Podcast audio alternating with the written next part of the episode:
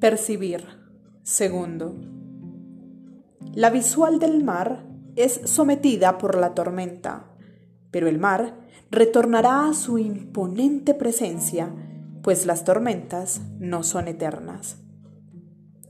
El horizonte del mar es reducido por la noche en complicidad con la luna, pero el mar, con ayuda del sol, retornará a su visual no lisonjera, pues la luz espanta las sombras.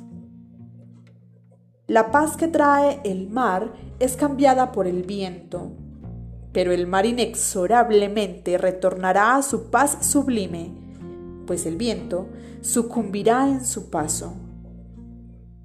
El blanco ruido del mar es callado por el sueño, pero el mar, con la ayuda de los ojos, retornará a su verdadera escucha visual, pues el sueño no durará para siempre, a menos que sea el de la muerte.